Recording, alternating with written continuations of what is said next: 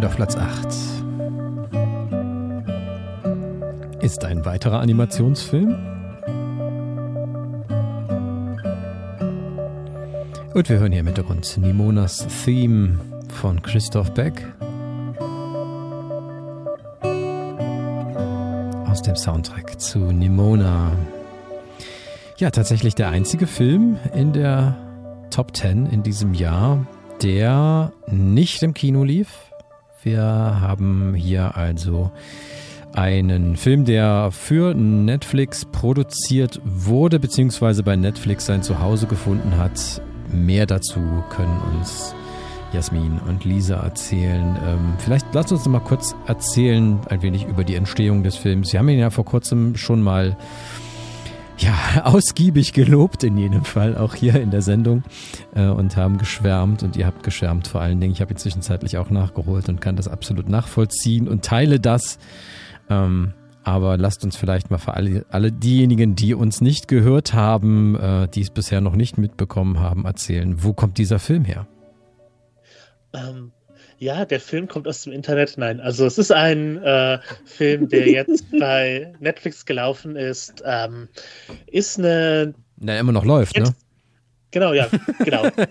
Natürlich, er, er, hört nicht auf, aber er hatte seine, er hatte seine weltweite Premiere dort. Ähm, allerdings äh, hat er auch eine längere Entstehungsgeschichte gehabt. Es ist ein Fantasy-Film. Äh, ja, animiert. Äh, geht um einen Ritter, der äh, sozusagen eines Verbrechens beschuldigt wird, an dem er unschuldig ist und dann den Ruf als Superschurke hat.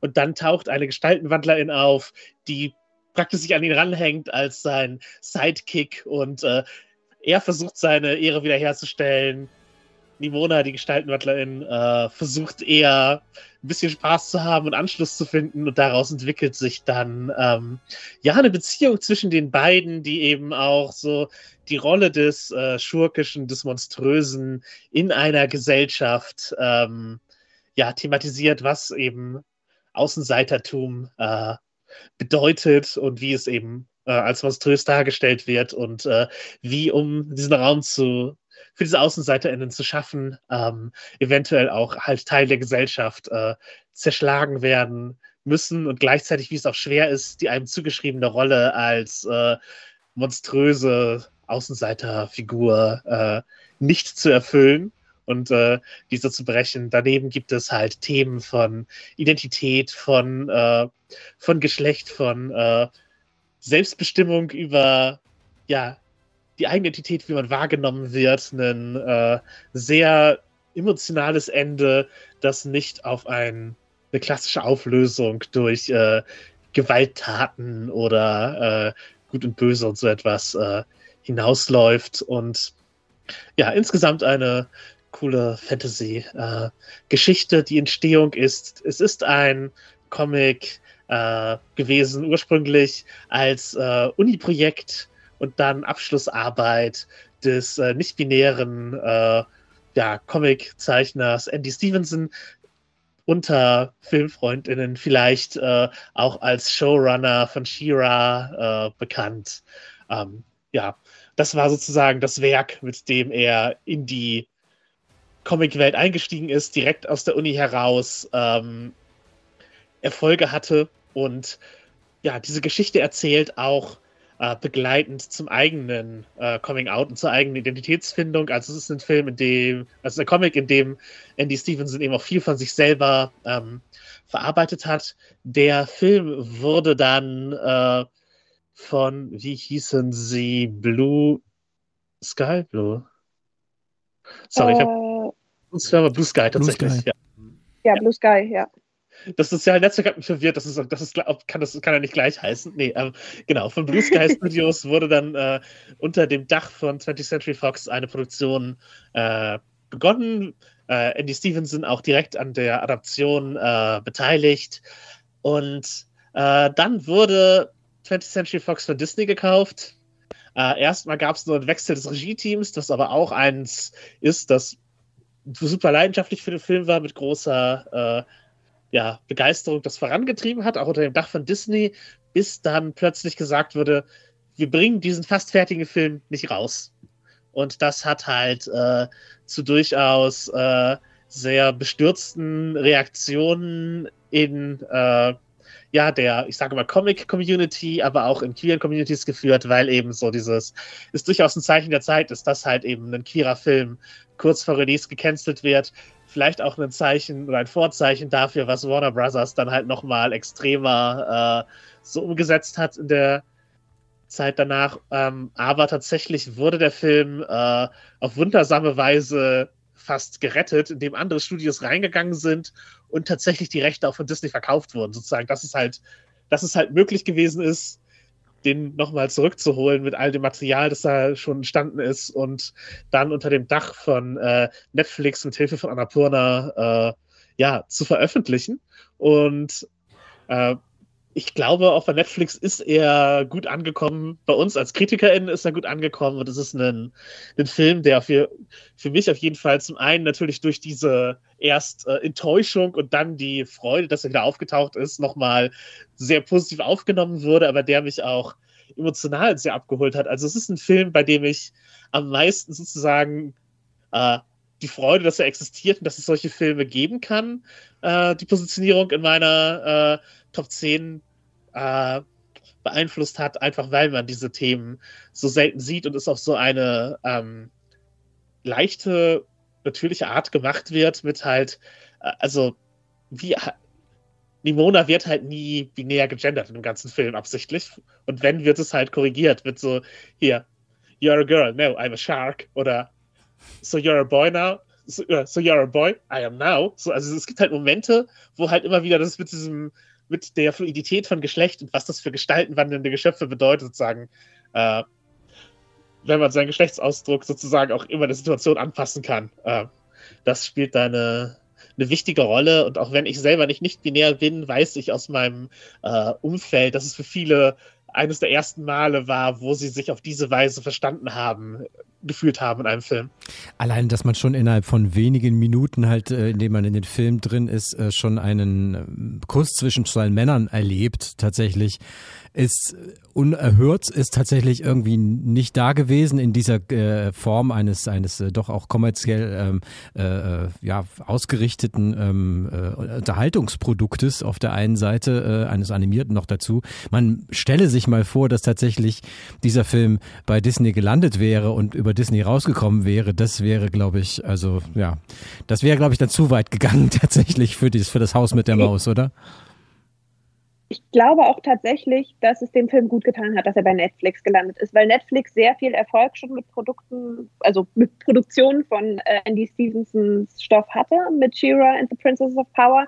Muss man ja auch dazu sagen, dass das äh, wirklich vor allen Dingen in der queeren Community, aber auch insgesamt so ähm, ziemlich durch die Decke gegangen ist, diese Serie, weil die einfach wegweisend war für das, was im Animationsfilm gemacht werden kann und was für was für Themen aufge angerissen werden können, aufgebrochen werden können. Auch ähm, das fand ich bei She-Ra schon unglaublich beeindruckend und da hat Nimona meiner Meinung nach nochmal ähm, von, also von den Werken von Andy Stevenson noch ein Ding draufgesetzt.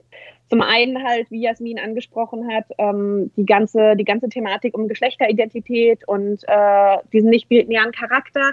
Gleichzeitig aber eben auch ähm, die Geschichte um Ballister Bolthard, ähm, der was, äh, was ich auch wichtig finde zu sagen bei Nimona, es geht ja nicht nur um Nimona, es geht eben vorrangig auch sehr um diesen Ritter, der aus, äh, aus der Unterschicht, aus der normalen Bürgerschicht aufgestiegen ist in diesen Ritterstand. Da werden also auch ganz, ganz viele gesellschaftliche Konventionen angesprochen und so Standesunterschiede.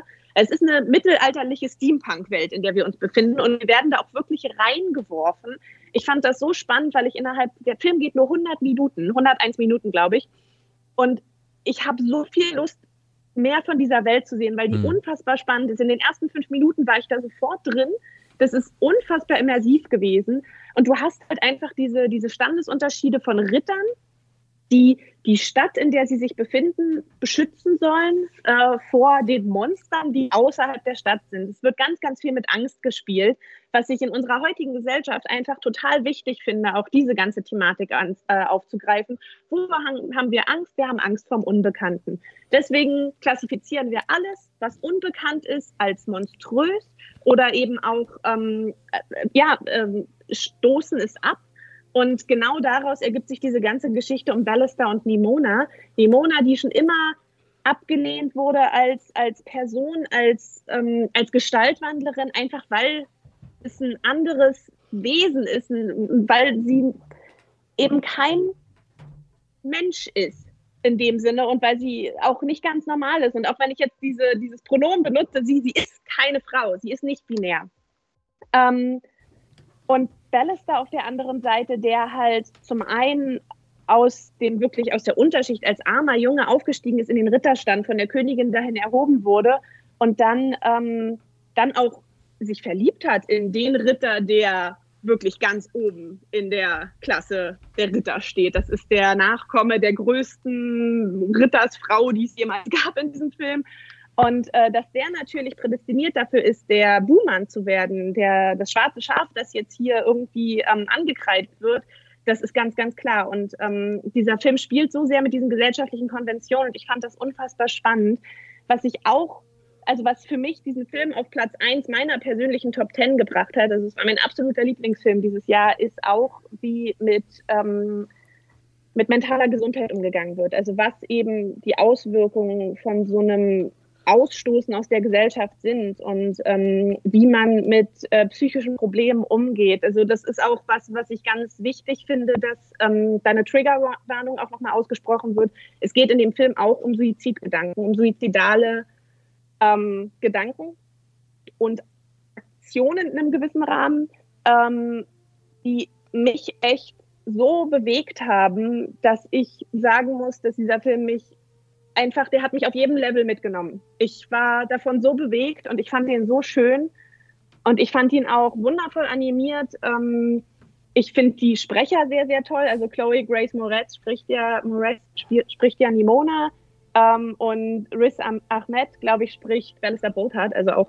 zwei sehr tolle Leute. Und ähm, ja, also für mich ganz klar meine Top 1.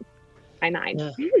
Genau, ich möchte bei den Sprechenden noch einmal einhaken, dass dort eben auch Leute gecastet wurden, die diese Themen in ihrem Leben fühlen und in ihrem Aktivismus und ihrem öffentlichen Auftritt ähm, betreiben. Also Rissa Nett ist jemand, der sich sehr für eben äh, ja, äh, eine Präsenz von muslimischen Menschen in der, in der Popkultur einsetzt, der eben auch gegen ja, Islamophobie äh, sehr viel Aktivismus betreibt und Aufklärung und so etwas. Also ist halt jemand, der da schon Erfahrung hat und äh, äh, hier, ah, ich habe ihren Namen gerade. Ähm, Chloe Grace Moritz. Chloe Grace, Chloe Grace. Moritz, mhm. genau. Die ist halt, die ist selber queer. Die hat, ist halt mit einer Frau zusammen. Ihre beiden Brüder sind schwul. Also sie ist halt auch eine Person, die das halt lebt und die offen damit umgeht und da und halt von diesen Belastungen auch sprechen kann. Also das fand ich äh, so, insofern sozusagen auch ein Casting, das äh, sicherlich nicht unabsichtlich Menschen gewählt hat, die einen Bezug äh, zu diesen Themen herstellen können. Und äh, du hast ja schon dieses äh,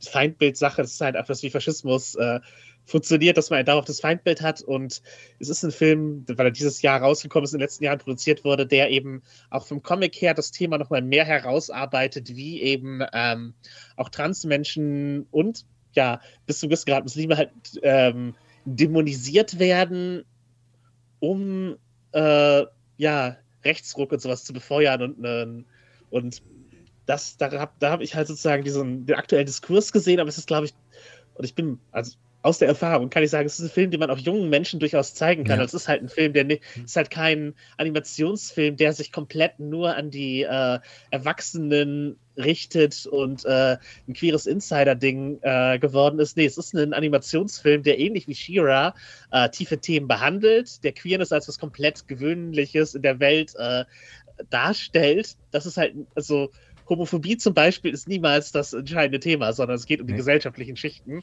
und äh, andere sozusagen äh, symbolische Ebenen von Marginalisierung. Und äh, ja, das ist was, was für Kinder verständlich ist, was Kinder ansehen können und was ich, glaube ich, auch äh, sagen würde, was Kinder durchaus sich ansehen sollten. Also man kann da, ich, ich glaube, wenn man halt so eine Geschichte früh sieht, dann eventuell erkennt man sich selber in irgendeiner der Figuren und findet einen Weg, sich auszudrücken. Das finde ich auch immer sehr wichtig, warum ich eben äh, es auch, ja, feiere, wenn queere Bilder in Medien für Jugendliche und Kinder äh, erkennbar werden. Ganz genau. Ich habe den Film auch mit meinen Kindern gesehen und was halt wirklich in, im Kern steckt, ist halt wirklich ein ganz tolles und ganz starkes Plädoyer äh, für Toleranz, für ähm, ja dieses einfach äh, gegen die eigenen Vorurteile vor allen Dingen, ähm, die eigenen Bilder halt irgendwo versuchen äh, anzukommen und, und halt irgendwie offen zu sein, weil es geht ja wirklich auch darum, dass sie als Monster bezeichnet wird und äh, von allen dämonisiert wird, ähm, aber da noch viel, was ganz anderes hintersteckt. So.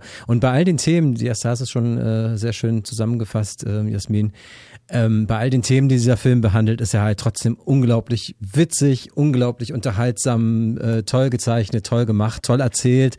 Und äh, ja, neben all diesen ganzen Themen, die dieser Film behandelt, äh, die da irgendwie drin stecken, ist es halt einfach auch ein unglaublich äh, unterhaltsamer Film, äh, ein berührender ja. Film auch. Ja, er macht durchaus einfach nur Spaß auch. Also man kann auch sagen, er macht auch wirklich einfach sehr, sehr viel Spaß. Ja.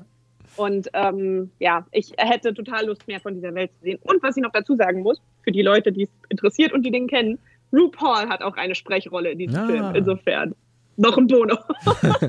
in jedem Fall. Aber ja, also Nimona ist echt, ähm, hat mein Herz berührt. Ja spricht wirklich eine Menge für diesen Film. Ähm, schön, dass es ihn gibt. Schön, dass er äh, ein Zuhause gefunden hat bei Netflix und alles Schlechte, was man über Netflix sagen kann. Das, was sie für den Animationsfilm getan haben und immer noch tun, ist äh, wirklich bemerkenswert. Muss man wirklich sagen. Ne? Und deswegen hören wir jetzt auch noch ein bisschen Musik aus dem Soundtrack natürlich. Schön, dass wir das alle haben. Äh, äh, und das, was man, äh, alles Schlechte, was man zu Spotify sagen muss, ist natürlich auch wahr und richtig. Aber die Tatsache, dass man die Soundtracks dort ohne weiteres halt irgendwie auf Abruf findet, das ist natürlich ein großer Vorteil für uns. Und deswegen hören wir jetzt Tonight's the Night, the, Tonight the Night. Ich finde es immer noch klasse. Äh, aus dem Soundtrack von Christoph Beck zu Nimona. K-Flay war das da eben nochmal mit Can't Stop Me Now. Mit Musik aus Nimona.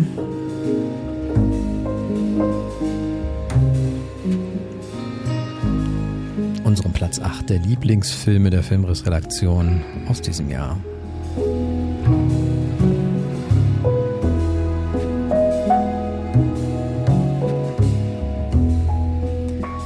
Hier läuft der wundervolle Soundtrack von. Ähm, gute Frage eigentlich. Why? Äh, das ist äh, Christopher Bear und Daniel Rossen, die diesen Soundtrack gemacht haben. Und das ist der Soundtrack zu unserem Platz 7 unserer Lieblingsfilme und einem meiner absoluten Lieblingsfilme. Freut mich sehr, dass das geschafft hat in diese zehn besten. Und es handelt sich um Past Lives in einem anderen Leben ist der deutsche Untertitel. Und Past Lives, den ich mit der Lisa besprechen möchte. Die hat hier gerade ein Abo. ist ja äh, äh, gern gehört, auf jeden Fall jetzt auch. Wir wollen reden über Past Lives. Äh, Matthias sendet auch Grüße. Ähm, der hat ihn auch in seine Top 10 mit hineingewählt. Äh, dort war er bei ihm auf Platz 4 zu finden. Also auch schön hoch platziert, neben Filmen wie Guardians, Spider-Man und so, ne? Ähm, ist also auch eher in seinem Herzen angekommen und äh, Past Lives ist ein Film, der Anfang des Jahres schon ziemliche Vorschusslorbeeren quasi, ziemlich viel Aufsehen aus den Staaten äh, herüberschwappen ließ, der mich da schon so ein bisschen neugierig und hellhörig gemacht hat, denn Past Lives ist ein Film von einer jungen Regisseurin, tatsächlich ein Debüt. Das ist absolut bemerkenswert. Celine Song heißt diese Regisseurin. Und ähm, sie hat diesen Film in Sundance präsentiert. In Sundance hat er dann wirklich für Aufsehen gesorgt und die Kritiker und Kritikerinnen zu Jubelstürmen veranlasst. Und da das Sundance Film Festival eine enge Kooperation hat, eine länger laufende Freundschaft bereits schon mit der Berlinale, sind wir dann ebenfalls in den Genuss gekommen, und Past Lives lief also dann auch im Programm der Berlinale, lief groß im Berlinale Palast und war für mich definitiv das absolute Highlight dieses Festivals. Es handelt sich um einen Film äh, von Celine Song, ich habe es schon gesagt, also eine amerikanische Regisseurin, die allerdings auch koreanische Wurzeln hat. Ja, ja, und so ein bisschen ein Stück weit sicherlich ihre eigene Geschichte auch erzählt, oder Lisa? Das kommt ja schon so ein bisschen ja. raus, glaube ich, ne? Ja, also ich finde, es ist schon ein Film, wo man merkt, dass äh, der auf einem gewissen Level irgendwie autobiografisch ist. Also sie, ähm, es geht hier um äh, das Mädchen Na Young, ähm, die später dann Nora heißt. Äh, die lebt mit ihren Eltern zusammen in Südkorea und ist dort, äh, hat so eine, ja, so eine Jugendliebe, würde ich sagen. Also Hey Song ähm, ist der, ist der äh, Junge in ihrem Leben, als sie zwölf Jahre alt ist. Und diese Freundschaft und beginnende Liebesbeziehung wird abrupt beendet, als ihre Eltern mit ihr nach Toronto auswandern. Ähm, und sie pass, muss sich dann diesem Leben in Kanada anpassen, wo ihr natürlich sehr viele Möglichkeiten eröffnet werden. Und ähm, sie ist aber immer so ein bisschen, und ich finde, das ist das, was der Film ganz besonders herausstellt, immer so ein bisschen zerrissen zwischen zwei Welten, zwischen ihrer Identität als Südkoreanerin ähm, und ihrem neuen Leben in, in Kanada, ähm, wo sie ihre Karriere verfolgen kann, erfolgreiche Schriftstellerin zu werden. Und äh, dieser Film spielt auf drei Zeitebenen. Also wir haben einmal die Ebene der jungen ähm, Nayong, ähm, die zwölf ist. Dann haben wir die jüngere, also die junge Frau Nora, die 24 Jahre alt ist, und dann kommen wir nochmal zu Nora, als 36 Jahre alt ist. Das sind so die drei Ebenen, auf denen das spielt.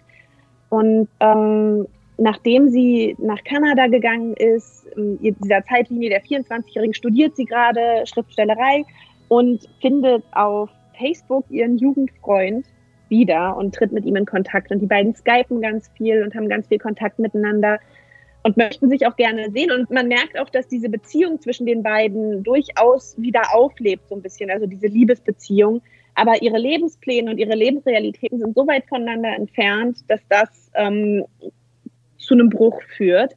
Und äh, in der Zeitebene der 36-jährigen Nora ist sie verheiratet mit ähm, einem Juden, der äh, der auch Schriftsteller ist. Den hat sie in einem Schriftsteller-Retreat kennengelernt und äh, sie ist seit sieben Jahren mit dem glücklich verheiratet. Und ihr Jugendfreund Hey Sung kommt wieder in ihr Leben, weil er nach New York reist, um sie zu besuchen. Das sind letztendlich so die Zeitebenen, auf denen wir uns bewegen.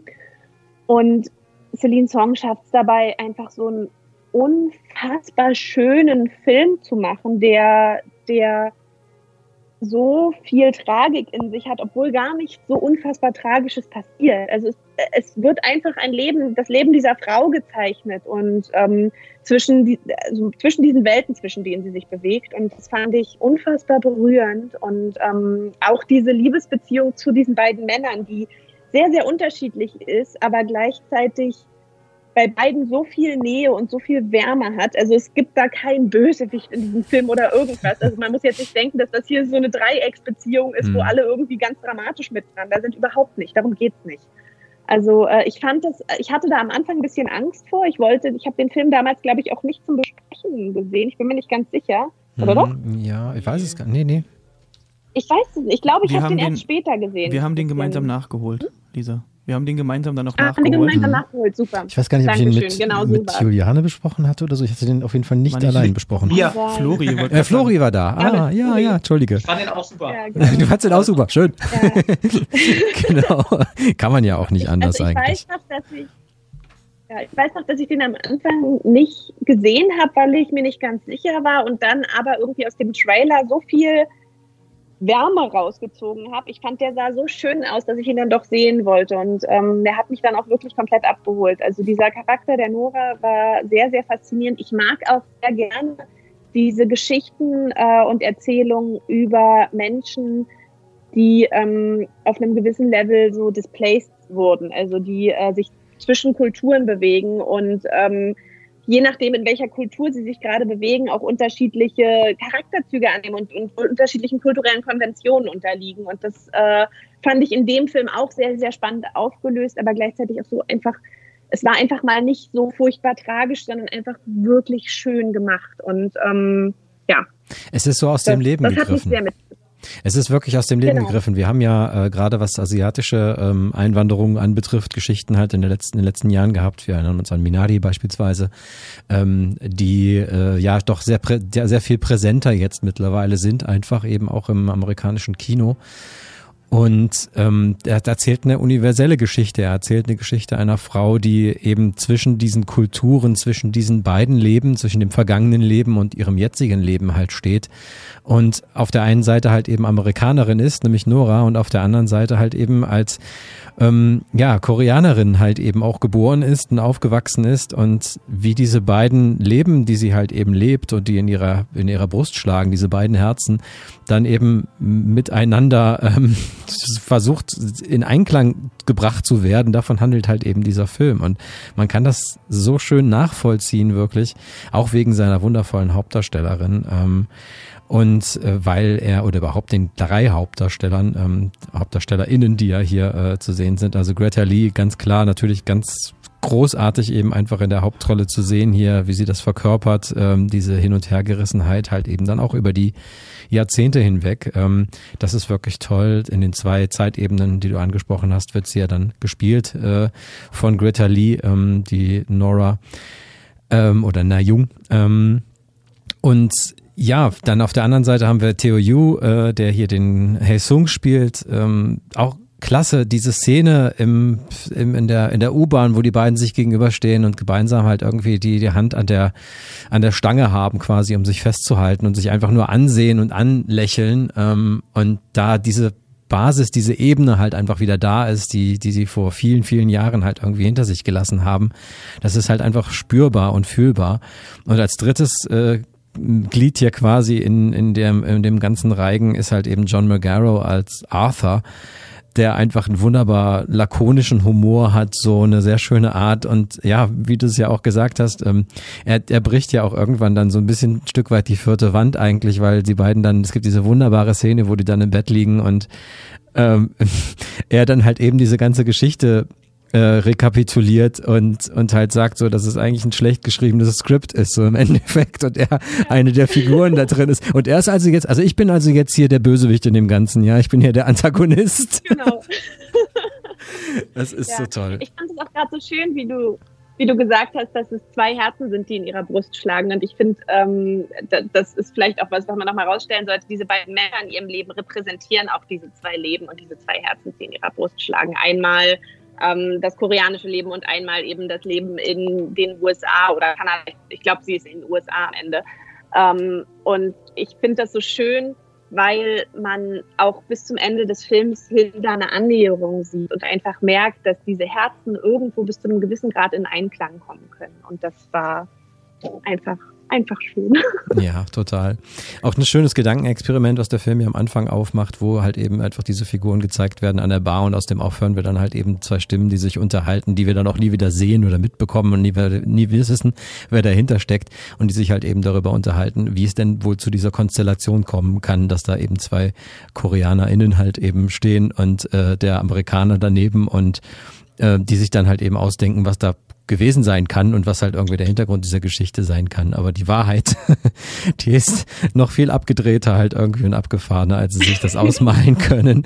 Denn die Wahrheit schreibt hier tatsächlich das Leben und ist eingefangen in ganz wundervollen Bildern, in einer wundervollen Musik. Sobald ich diese Musik wieder höre, bin ich da auch so voll drin. Der, der umfängt einen so, der umarmt einen so, dieser Film. Und äh, ja, ja lässt einen auch in diesen zwei Stunden halt dann nicht mehr los ähm, und auch darüber hinaus wirklich. Also was Besonderes. Schön, dass äh, ähm, ja, wir ihn hier an dieser Stelle nochmal würdigen konnten. Äh, für mich wirklich einer der schönsten, wundervollsten Filme des Jahres.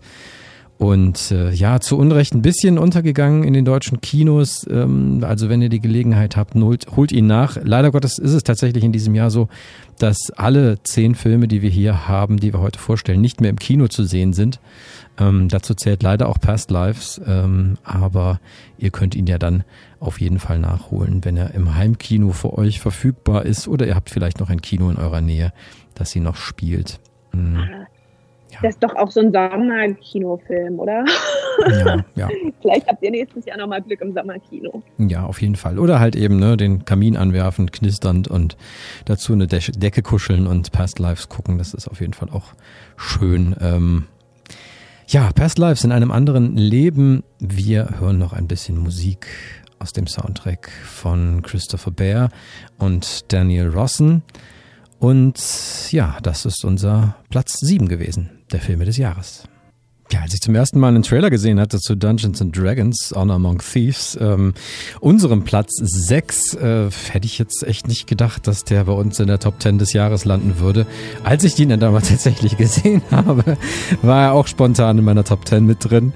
Und das aus Gründen, über die wir jetzt sprechen wollen. Dungeons and Dragons, Honor Among Thieves, ähm, ja, eine Fantasy-Komödie, möchte ich mal sagen, eine Action-Komödie, aber schon echt was ganz Besonderes und gemacht von Menschen, die wissen, was sie tun und wovon sie erzählen. Ähm, und natürlich haben wir ja auch Menschen, die wissen, wovon sie reden, äh, wenn sie reden über Dungeons and Dragons. Äh, ich begrüße in der Runde hier Flo, Lisa und Jasmin ähm, und Robert ebenfalls noch mit dabei. Lasst uns schwärmen von Dungeons and Dragons. Ich habe ihn schön. auch gesehen. Du hast ihn auch gesehen. Stimmt, Oliver ist ja auch da. Hallo Oliver. Dich kann ich tatsächlich jetzt an dieser Stelle nochmal richtig begrüßen, weil wir dich noch nicht gehört haben bisher. Aber schön. Wir haben eine große Runde hier äh, für unseren Platz 6, Dungeons and Dragons. Ich, äh, ich schweige in, und genieße. genau, die große. Ich ein bisschen leise, ich weiß es nicht. Ähm, die große äh, Umsetzung jetzt endlich. Ich glaube, es gab. Hat, Jasmin, weißt du gerade, wann der letzte Dungeons Dragons Film rauskam?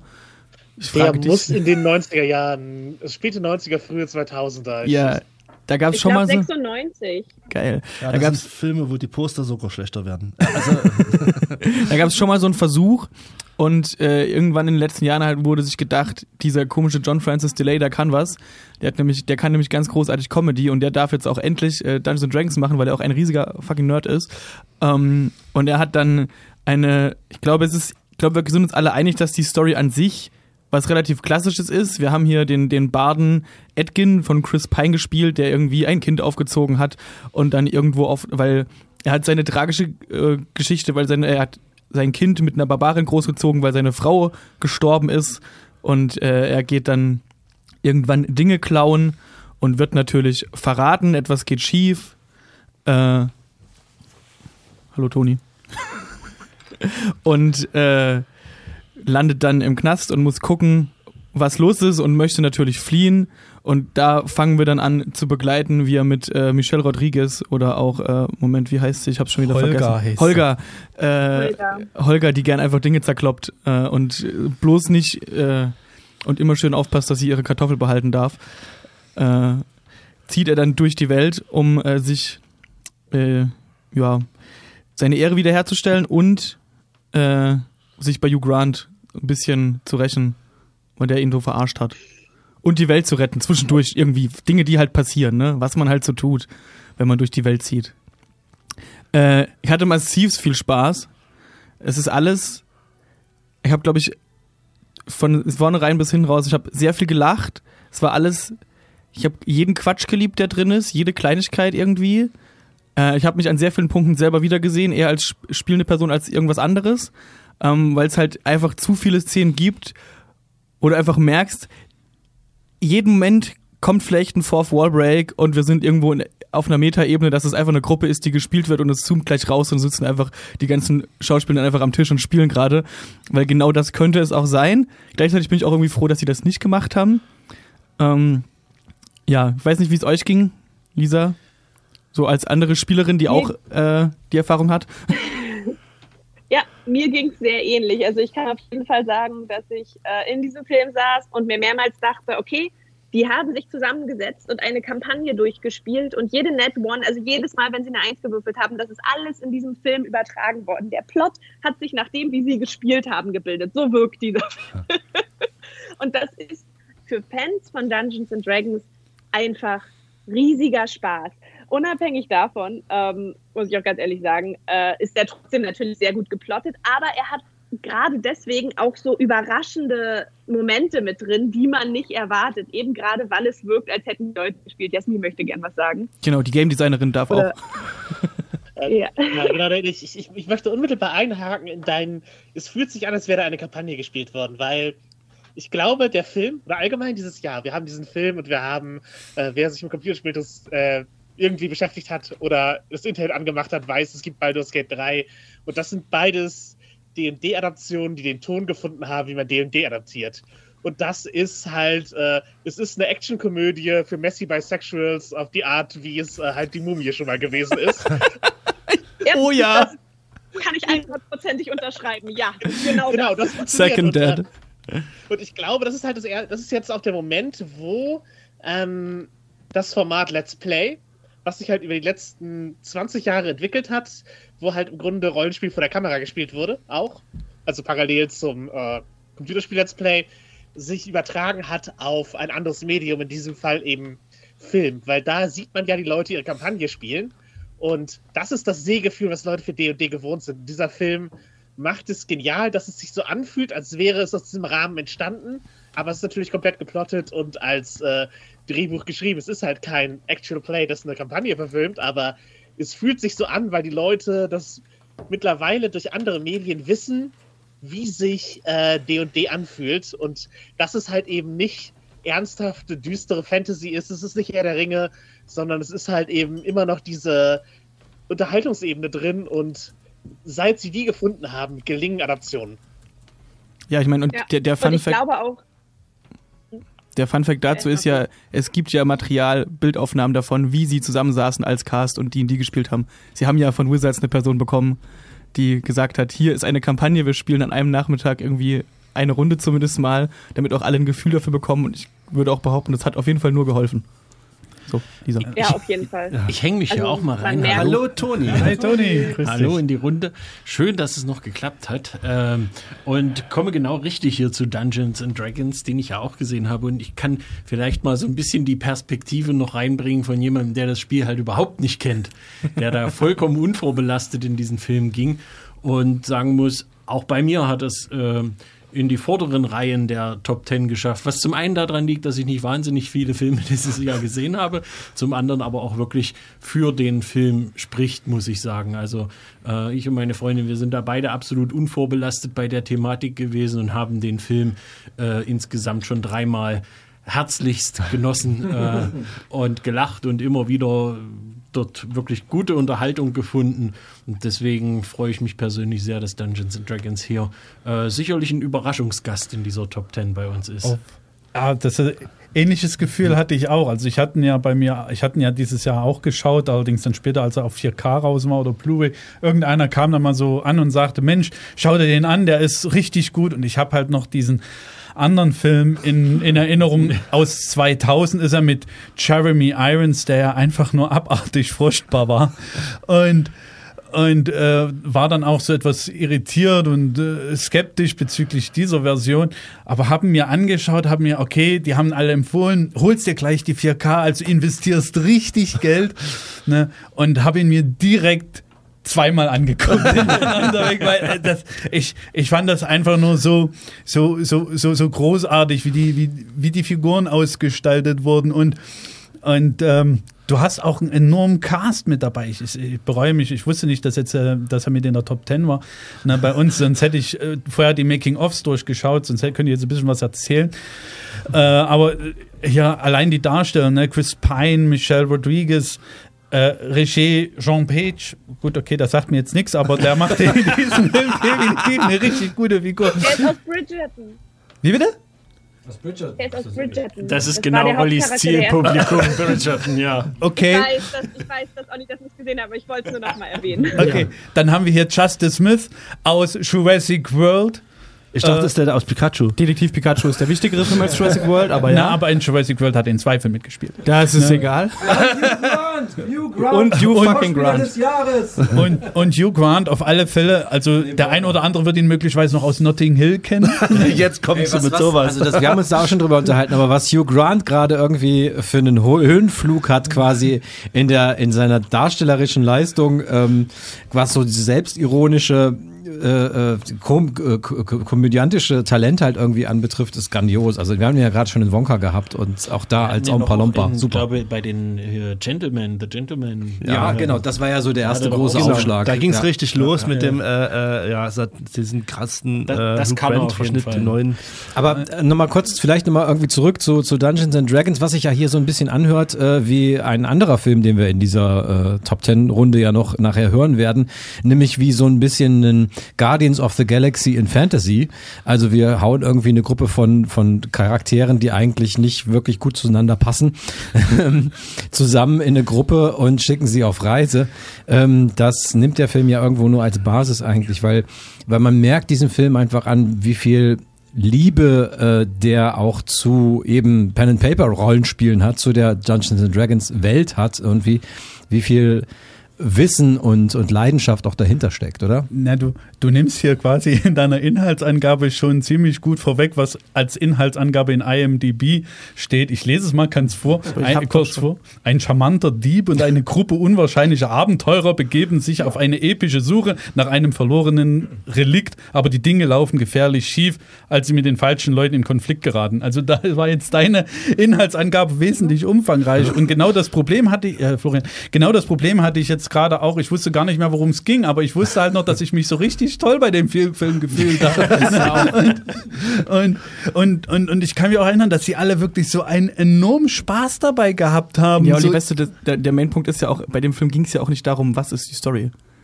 Also Das ist ja das, was wir auch gerade schon meinen. Es geht ja, es geht nicht darum, was genau als Story passiert, sondern es geht darum, wie die Gruppe funktioniert als und wie die Dynamiken sind und der Rest passiert einfach nebenbei.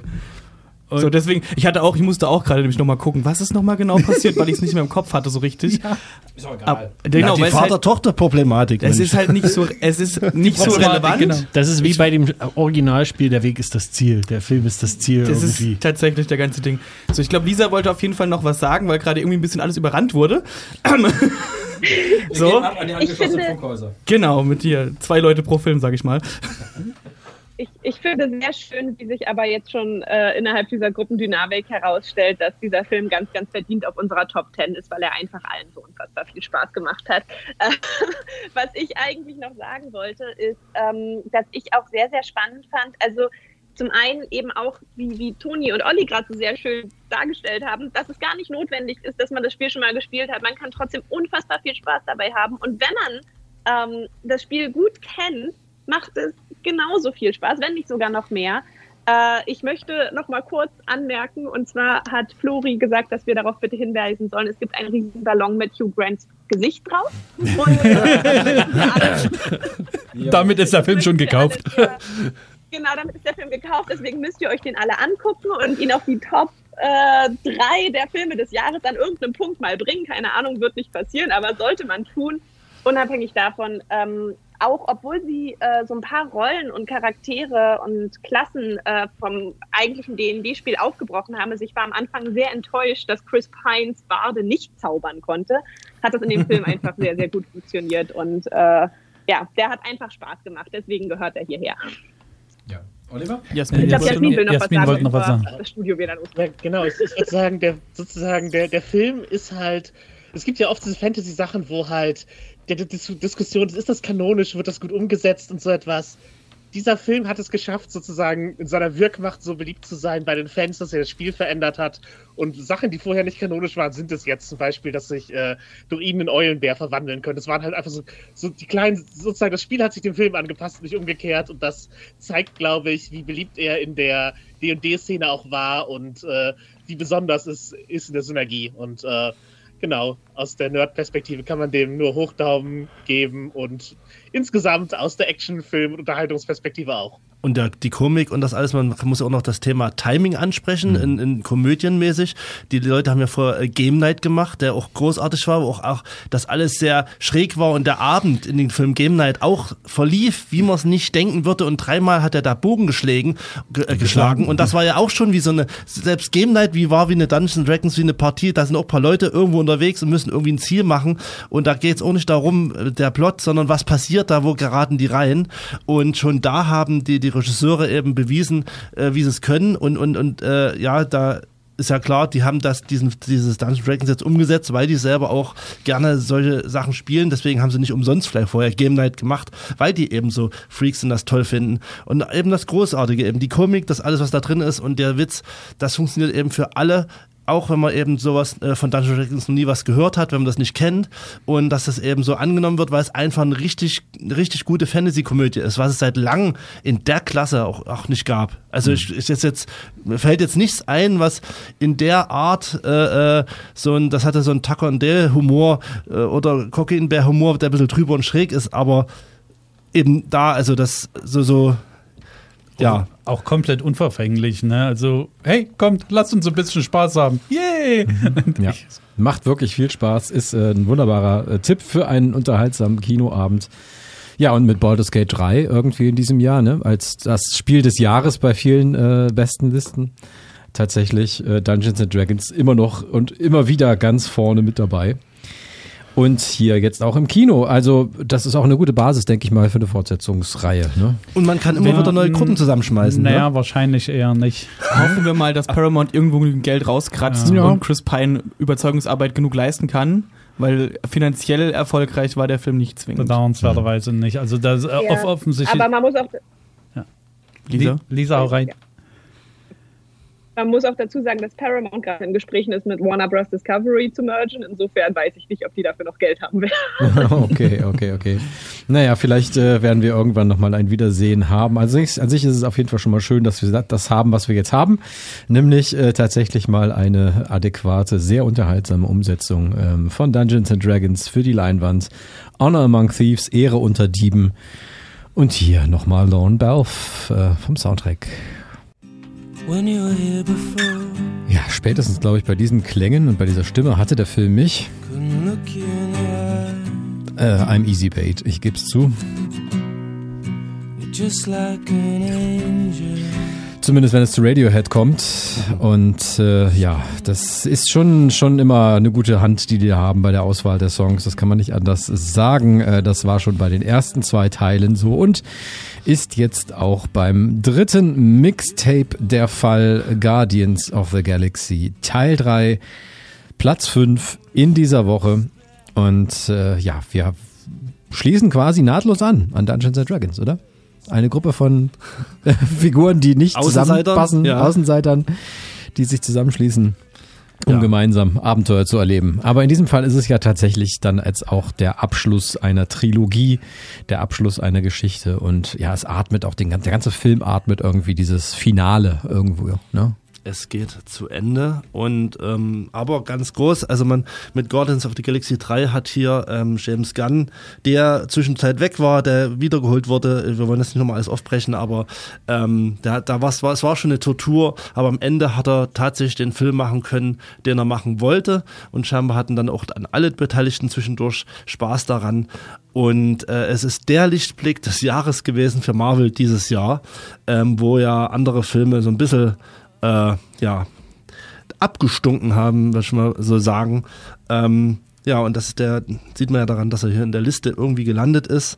Und ja, was soll ich noch dazu sagen? Und, und, und die deutschen Kinobesuchenden haben ihn genauso nämlich äh, auch an denselben Platz gehoben. Mit über zwei Millionen Besuchern ist nämlich auch Platz fünf. Es ist natürlich so, so, so, so, ein Ding, wo man äh, wird das sagen kann, sorry, ähm, dass ähm, äh, wenn hier ein Film in Qualitätsmaß produziert wird, wo Leute auch das lieben, was sie machen und wirklich was rausbringen wollen, was äh, gut ist, dann sieht man, dass es auch vom Publikum angenommen wird, weil die anderen, die so halbherzig rausgeballert wurden, da, die sind ja auch nicht so erfolgreich geworden. Und äh, das ist, äh, das ist eigentlich schwer schön, wenn dann die da oben weil immer sind ja immer die da oben, ne? Die, oben. Ähm, die da oben dann das mitkriegen, dass Qualität sich doch mal durchsetzt. Und ja, wir haben die letzte Reise hier der äh, Guardians, also ich muss selbst noch mal gucken, worum es ging. Das war jetzt schon Irgendwas passiert lange her.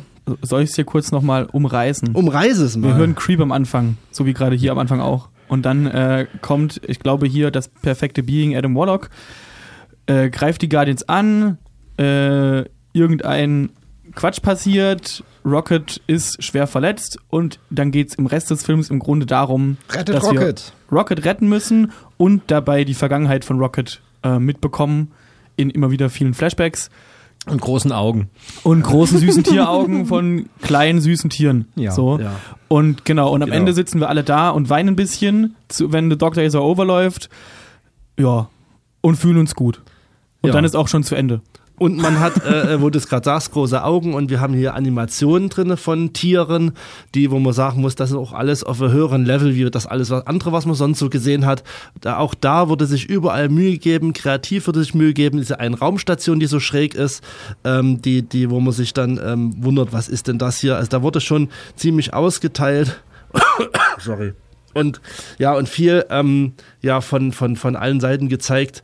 Ähm, wir haben eine gute Auswahl und eine gewisse Dramatik auf jeden Fall drin. Und Comedy, ist ja alles, also das ist ja auch, die sind ja immer sehr lustig, obwohl hier die, die äh, Geschichte sehr emotional erzählt ist und eben auch mitreißt ist, funktioniert irgendwie alles. Also der Film funktioniert einfach und ein guter Abschluss für alle Fans äh, dieses, dieses Franchises. Und äh, da bin ich auch froh, dass das nicht so, ja, verdröppelt wurde, wie es manche, manche äh, Filme eben dann nicht mehr hinbekommen und das nur noch irgendwas rausschmeißen und es einfach nur schlecht ist. Ja, der Film hat einfach ein großes Fund, einfach mit seinen Figuren, die wir jetzt alle schon so gut kennen und lieben. Halt auch. Also diese, diese Gruppe äh, ist uns ja wirklich ans Herz gewachsen so. Das ist schon, schon die große Basis, oder Flo?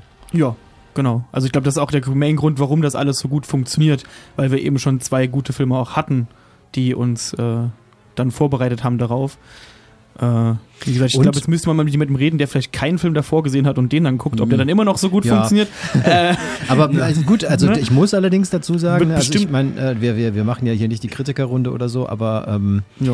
Äh, ich habe ja den zweiten, der sage ich ja immer wieder gerne, irgendwie war für mich eine ziemliche Enttäuschung. Da war der dritte jetzt für mich äh, tatsächlich wieder so ein bisschen ein Neuanfang, wieder eine Versöhnung auch mit der Serie, weil ähm, der halt einfach erzählerisch auch für mich besser funktioniert hat und ähm, ja, einfach auch wieder überraschend war. Also was der an Ideen hat, allein diese, diese, diese die- bunten Kostüme, diese bunten äh, Raumanzüge, die sie da haben. Das ist beispielsweise, großartig. Ne? Das ist halt einfach, also der hat einfach super Ideen. Der ist halt wirklich schön far out so, was Und die äh, Figuren anbetrifft. die andere Monster. Erde, die andere Erde ist tatsächlich auch einfach sehr schön mit den anthropomorphen äh, Tieren und äh, dann, wo man dann doch die ein oder andere Gummimaske mehr oder weniger halt eben sieht, wo du weißt, da kannst du anfassen. Da sind irgendwie Haare und sonstiges Mhm. und das ist nicht irgendwie jemand, der sich nur eine Kappe über den Kopf gezogen hat. Ganz genau. Ja. Das halt eben vereint mit äh, eben der, äh, ja, den, den liebevollen Figuren, äh, die wir schon ans Herz, die uns schon ans Herz gewachsen sind ähm, und deren Marotten und Eigenschaften und ja, für, das ist sicherlich die bessere Rolle für Bradley Cooper in diesem Jahr. Ähm, Im Gegensatz zu Maestro. Wir, wir haben gerade schon drüber geredet, die hat Ja. er, die hatte er in Dungeons and Dragons. Mhm. Ja, oder Genau. genau, omnipräsent in diesem Jahr, aber hier auch wieder als Rocket einfach grandios gut und auch sehr präsent tatsächlich ist ja so der, der heimliche Hauptdarsteller eigentlich in diesem Film. Ähm, Guardians. Und Nathan Fillion hat hier einen schönen, schönen Auftritt auch wieder Mhm. in diesem Film. Ja. Ja. Also ein rundum versöhnlicher Abschluss. Guardians of the Galaxy Teil 3 lief ebenfalls in diesem Jahr im Kino und hat es bei uns in der Top 10 auf Platz 5 geschafft. Und äh, wir hören ein bisschen Musik aus dem Soundtrack von John Murphy.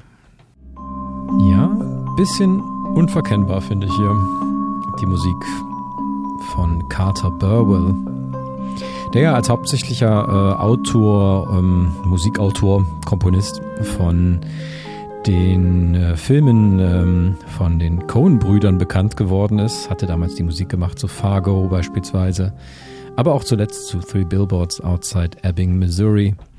Und in diesem Jahr eben auch die Musik zu The Banshees of Inisherin, unser Platz 4. Wir nähern uns der Top 3 der besten Filme des Jahres. Und auf Platz 4 steht der neue Film von Martin McDonough, ein Regisseur, den ich auch liebe und schätze, ähm, eigentlich seitdem er auf der Bildfläche aufgetaucht ist. Ähm, und das war ja damals vor allen Dingen halt eben mit seinem Durchbruch mit Brücke sehen und sterben in Bruges. Und dahingehend schließt sich also hier für uns wieder ein Kreis und auch für ihn und auch für seine Hauptdarsteller. Denn wir haben auch hier bei Banshees of Inisherin Colin Farrell und Brandon Gleason in den Hauptrollen. Aber dieses Mal nicht in Brügge als Auftragskiller, sondern ja, auf dem platten irischen Land, auf einer kleinen gottverlassenen Insel oder gottvergessenen Insel vor allen Dingen, zur Zeit des irischen Bürgerkriegs, während andernorts um die große Sache gekämpft wird oder das, was zumindest halt irgendwie das äh, man dem Volk weismachen will, dass die große Sache ist, ähm, ja, sind sie halt abgeschieden davon und ja, leben quasi neben, direkt neben, mit Steinwurf entfernt quasi von diesem Ort, wo gerade Geschichte passiert, leben sie in einem gottverlassenen Ort unter ärmlichen Bedingungen und verbringen ihre Tage vor allen Dingen halt im örtlichen Pub. genau. Einen, einen Kanonenschuss nur entfernt, ja. denn ab und zu hören sie auf ihrer kleinen Insel vor der Küste die Schüsse vom Festland ähm, und die geben so ein bisschen den Rahmen vor auf das, was aber hier äh, im Film wirklich nur auf dieser kleinen Insel passiert und so ein bisschen äh, so eine Allegorie sein soll auf äh, eben den Bürgerkrieg in Irland, ähm, nur hier im kleineren und noch etwas ähm, ja, überspitzteren Rahmen dargestellt. Es geht um Colm und Podrick äh, Combe gespielt von Brandon Gleason und Podrick, der eigentlich so die Hauptfiguren ein Stück weit ist von Colin Farrell. Äh, Podrick so ein bisschen naja, naiv bis leicht dümmlich dargestellt und beide hegen und pflegen aber schon eine jahrelange Freundschaft bis zu jenem schicksalhaften 1. April, als sich Colm, also Brandon Gleason, von heute auf morgen entscheidet, dass er mit Podrick nichts mehr zu tun haben will, kein Wort mehr mit ihm sprechen will, ihn ignoriert und äh, Podrick, der wie gesagt so ein bisschen äh, dümmlich ist, das überhaupt nicht verstehen kann und äh, zunächst also versucht mit Colm irgendwie ins Gespräch zu kommen, um herauszufinden, was was der Grund dafür ist, denn Colm sagt ihm das nicht. Er sagt ihm einfach nur, geh bitte weg, ich will mit dir nichts mehr zu tun haben. Äh, und das, das kann er überhaupt nicht nachvollziehen. Und Colm bleibt aber stur und ähm, äh, lässt sich also auch nicht darauf ein, dass es vielleicht doch ein Aprilscherz gewesen sein könnte, sondern er ähm, ja, zieht das Ganze dann noch ein bisschen enger und macht das Ganze noch ein bisschen ernster, als er also ankündigt, dass er sich, wenn Podrick ihn nicht in Ruhe lässt, bei jedem künftigen Kontaktversuch einen Finger abschneiden wird. Und naja, was dann kommt, können sich sicherlich alle denken. Ja, wie wir das gewohnt sind bei Martin McDonough, ist es halt hier eben eine, eine groteske, eine ja. Mischung wirklich aus Komödie und Tragödie, die sich hier abspielt, die sich im Kleinen abspielt, weil es ja wirklich nur so ein kleiner Ort ist, so ein kleiner, kleines Umfeld ist, weil es scheinbar irgendwie um nichts geht. Ähm, aber irgendwie dann doch um alles. ja, na, um nichts geht. Wie gesagt, für, für Podrick, für ihn vor allem, ist diese Freundschaft eigentlich fast alles, was er auf dieser Insel hat. Er lebt mit seiner Schwester noch zusammen. Natürlich zu der hegt er auch eine ganz besondere Beziehung, eine sehr innige. Sie versucht ihm beizustehen und versucht ihm äh, ja so ein bisschen aus dieser Abhängigkeit von Colm zu lösen aber sie schafft das nicht, weil sie ihm auch intellektuell wirklich nochmal um ein paar Längen überlegen ist. Sie ist auch die einzige, die für sich in Erwägung zieht, die Insel vielleicht zu verlassen, um eine Perspektive zu finden während sich alle anderen Inselbewohner irgendwie mit dieser halben Einöde und all dem, was es dort gibt oder eben auch nicht gibt, so abgefunden haben, dass sie sich nur noch fragen oder äh, dass, dass, dass für sie eine Welt zusammenbricht, wenn diese Ordnung auf einmal aus den Fugen gerät. Und für Podrick, ähm, wie gesagt, nochmal ganz besonders. Hm. Ja, es ist, das schafft irgendwo, Martin McDonough ist ja selber ihre, ähm, er zeigt, es schafft, er schafft es, die Figuren zu zeigen, diese Welt, diesen Kosmos zu zeigen, ähm, der sicherlich auch Parallelen zu seiner eigenen Erfahrungen halt irgendwo äh, hat. Ähm, man lacht, man lacht über die Figuren, aber man lacht eigentlich eher mit ihnen. Man lacht und weit eigentlich eher mit ihnen und fühlt mit mhm. ihnen. Ähm, es ist also nicht so ein Karikieren irgendwie des, des, des irischen, dieses kleinbürgerlichen, ähm, sondern es ist halt irgendwo so ein Blick in diese, in diesen Kosmos, ähm, in dem dann auch alles irgendwo seinen Sinn hat. Äh, ja, und vor allem bleibt einem das Lachen dann doch auch hin und wieder mal im, im äh, Rachen stecken, wie mhm. man so schön sagt. Ne? Ähm, es gibt auch eine sehr interessante Nebenfigur hier gespielt von Barry Keoghan, den ich auch immer sehr gerne sehe, wenn, wenn ich ihn mal sehe, was ja, leider ja. viel zu selten ist für sein Können und sein Talent, das er hat. Äh, er spielt hier den Dominic Kearney, ähm, den jungen Sohn des Dorfpolizisten, der von seinem Vater im Alkoholsuff auch immer mal ähm, ja keine schönen Erfahrungen macht im Leben und der versucht auch so ein bisschen Anschluss zu finden, sowohl bei Podrick als auch bei seiner Schwester vor allem. Und ähm, ja, und so ist es wirklich, es ist ein hervorragender Film, wenn es darum geht, wirklich Charakter Charaktere zu studieren. Es ist großes Drehbuchkino, wirklich. Das, da braucht es keine Show-Effekte, die das Ganze irgendwie künstlich am Leben erhalten oder künstlich herbeikonstruierte Plot-Twists, sondern es ist einfach so ein äh, mal das Brennglas auf so einen kleinen Ausschnitt einer Gesellschaft gehalten, äh, sicherlich mit diesen grotesken Merkmalen, die du auch schon angesprochen hast, die das ein bisschen überzeichnen, ähm, aber es ist, es macht zum einen Spaß und ist aber äh, auch nicht nur einfach auf, auf äh, platte Komödie getrimmt. Ja. Und lebt halt wirklich von seinen, von seinen Schauspielern, gerade eben von ja. seinen beiden Hauptdarstellern. Ähm, Flori, ich äh, hab dich nicht vergessen. Ich wollte dich natürlich auch noch mit reinnehmen in die Diskussion hier und in die Runde. Toni ist nur gerade auch mal auf, äh, hier, hier quasi und da möchte ich dann hier gerade gleich mit ihm auch irgendwo im Studio noch schwärmen. Aber die, die, das ganz große Fund ist halt wirklich auch, ja, neben halt, wir haben es schon gehört, Barry Keegan in der Hauptrolle, in der Nebenrolle, ähm, der grandios wirklich mal wieder ist, wie immer eigentlich. Der tollen Carrie Condon, die die Schwester spielt von Patrick Patrick, ähm, aber vor allen Dingen die beiden Hauptdarsteller Brandon Gleason und Colin Farrell. Ja, auf jeden Fall. Ähm, ich finde halt zunächst mal war ich auch ehrlicherweise, bevor ich dann, also als man von dem Film erstmalig dann gehört hatte, bevor der rausgekommen war, war ich auch fast so ein bisschen skeptisch, einfach vor dem Hintergrund, dass ja diese äh, Reunions, sage ich mal, zwischen Schauspielern und Regisseuren ja auch nicht immer funktionieren, gerade wenn das dann irgendwie so viele Jahre später ist und die dazwischen sich ja vielleicht in eine andere Richtung entwickelt haben oder so. Äh, die Bedenken waren aber mehr als unbegründet, weil äh, das eigentlich, finde ich, fast die äh, ja, Kollaboration aus dem Brügge-Film zumindest mal mithalten kann, vielleicht sogar noch übersteigt. Ich finde, ihr habt gerade auch schon eigentlich so die wesentlichen Punkte, die diesen Film, finde ich, auch so sehenswert und so, so spannend irgendwie machen, äh, zusammengefasst, weil es ist ein Film über alles oder nichts. Es ist ein Film, in dem letztlich äh, sehr, sehr alltägliche Geschichten irgendwo erzählt werden, aber äh, wie es ja auch mit der Figur, die Brandon Gleason äh, spielt, äh, mit der hat es ja dann auch auf sich, dass er jemand ist, der äh, dann ja irgendwie auch an seine eigene Vergänglichkeit äh, denkt, dann so im Laufe des Films und das ja eigentlich auch womöglich als Figurenmotivation oder als eine der Motivationen, warum er eben diese Freundschaft auch abbricht, ähm, ja, dass das quasi auch in dem Film ja irgendwo angelegt ist und dass das ja auch eigentlich viel größer so über diesem Film schwebt. Also dass sich die Figuren auch irgendwie Gedanken machen über ihre, äh, ja, über ihre Vergänglichkeit auf der einen Seite, aber zum anderen eben auch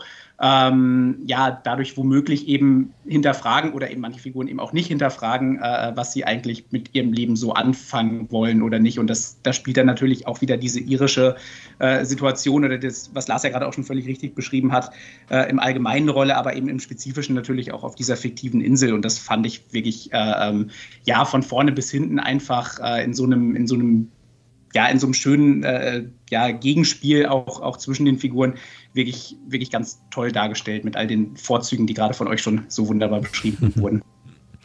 Ja, noch dazu ist es ja für Martin McDonough auch eine Rückkehr eben nach Irland, weil er war ja mit Three Billboards Outside Ebbing, Missouri, halt eben auch Outside Island. ähm, und so erfolgreich, dass der Film ja auch schon äh, vielfach Oscar geehrt wurde. Und ähm, ja, dass er dann tatsächlich wieder zurückgekehrt ist nach Irland, um diese kleine Geschichte zu erzählen. Im Großen. Ich glaube, einen Oscar gewonnen hat er. Genau, nicht, es ne? gab neun Nominierungen. Genau. Ziemlich beeindruckende neun Nominierungen in diesem Jahr für den Oscar. Ähm, gewonnen hat er aber äh, zwei Golden Globes, nämlich den für den besten Film und für das beste Drehbuch. Und einen Golden Globe gab es auch noch für Colin Farrell. Und ja, so richtig, ja, doch, genau, das, war, das waren die drei Stück insgesamt, die der Film dann auch gewonnen hat. Und das absolut zu Recht. Auf jeden Fall. Ja. Absolut, ja. The Banshees of Inisherin. Ein Film, der es bei uns in die Top 3 geschafft hat. Nee, ähm, nee Top 4. Knapp, Knapp vor die Top 3. Runner-up. ja, genau. Erster Runner-up. Ähm, Platz 4 bei uns in den Top 10, den besten Filmen des Jahres. Und auch hier hören wir noch, oh ja, ganz traurige Geschichte von Podrick und Jenny dem Esel, der Eselin. Oh, das war. da hören wir jetzt nochmal gerade rein, ja. Musik aus dem Platz 3. Metro Boomin, ASAP Rocky und Royce, Roy, Roy Z, Roy, Roy She, Roy Z, glaube ich. Zusammen äh, aus dem Soundtrack zu Spider-Man Across the Universe. Wieder eine Fortsetzung. Tatsächlich. Ähm, aber was für eine. das wollen wir besprechen mit dem doppelten Flo. Äh, grüße euch. Ja, echt. Wir sind quasi schon beim Finale der Animationsfilme in diesem Jahr angekommen. Meine Herren, was für ein gutes Animationsfilmjahr. Wir haben es ja schon gesagt. Ähm, mit Susume, mit Nimona, über die wir schon gesprochen haben, von denen wir schon geschwärmt haben. Und Spider-Man Across the Spider-Verse nimmt quasi den überraschenden Auftakt, den überraschenden Aufschlag des ersten Teils und äh, ja, potenziert ihm um ein Vielfaches. Also meine Fresse. War das geil. War das geil, echt. Also ich habe ihn dann ja auch nochmal gesehen. Ich weiß, also das, das können wir ja sowieso über fast alle Filme sagen. Wir haben sie ja auch schon mehrfach gesehen. Und ich habe ihn dann nochmal irgendwie im Kino gesehen, um mich davon nochmal davon zu überzeugen. Sogar im IMAX hatten wir ihn geschaut. Und mei. Ich beneide dich um IMAX. Wow. Ich hab's also ich bin ja auch jemand, der selten Filme öfter guckt, gerade im Kino tatsächlich. Aber ich habe ähm, sowohl diesen als auch Dungeons Dragons, glaube ich, innerhalb von ungefähr zehn Tagen zweimal im Kino geguckt.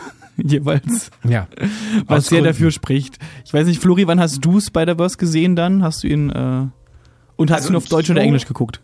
Ich Oh, da, das ist tatsächlich eine gute Frage. ähm, ich meine, ich hätte ihn in der deutschen Fassung gesehen. Ich würde jetzt aber auch gar nicht drauf schwören, muss ich sagen.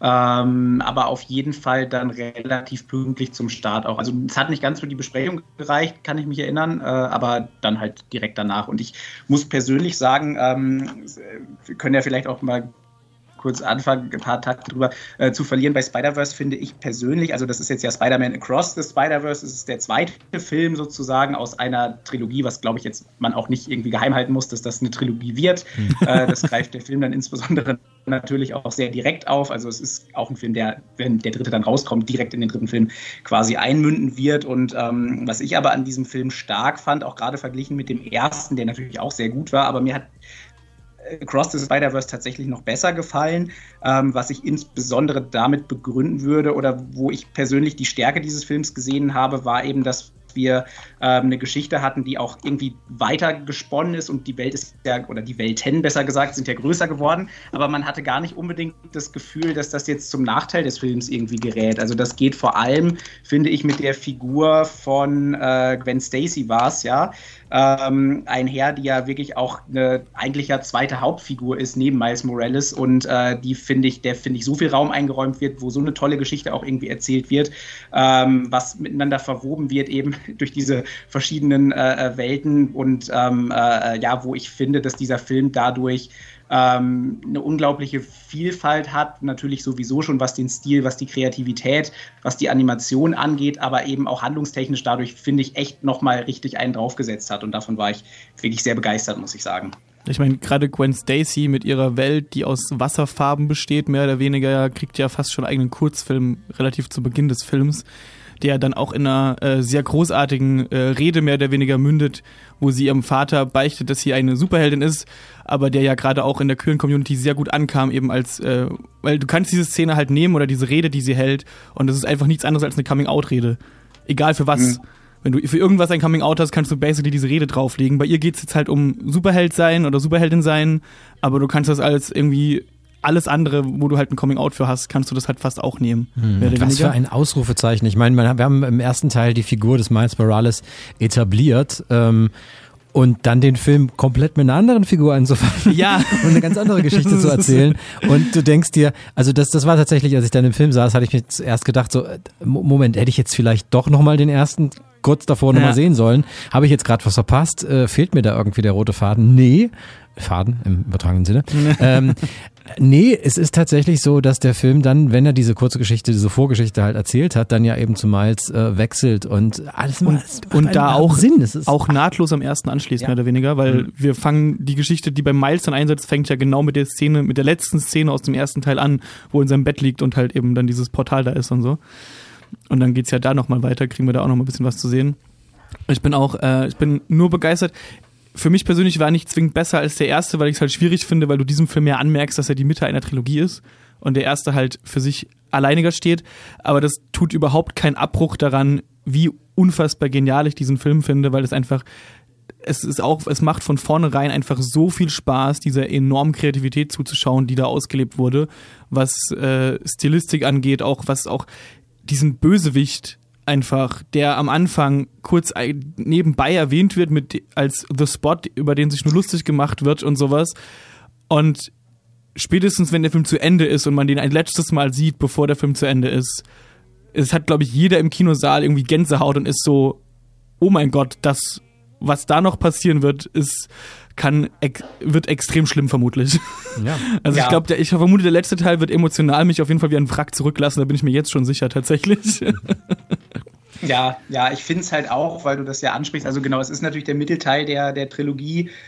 Ähm, äh, was ich aber, finde ich, so gelungen finde daran, ist dann auch, dass dieser Film dann insbesondere gegen Ende es ja auch schafft, einfach eine enorme Spannung irgendwie aufzubauen. Also ich meine, es kam dann im Kinosaal auch, als dann der Abspann kam, kam halt auch so ein Aufseufzen, so, oh, wirklich. Also- ähm, aber das war ja in dem Fall ein absolut gutes Zeichen, ja, weil alle eben nicht wollten, dass es vorbei ist, sozusagen. Und ähm, äh, aber der Film mündet dann eben in den dritten Film, der dann halt entweder nächstes oder übernächstes Jahr, ich bin mir gerade nicht ganz sicher, ob sie es verschoben haben, aber jedenfalls bald erscheinen wird.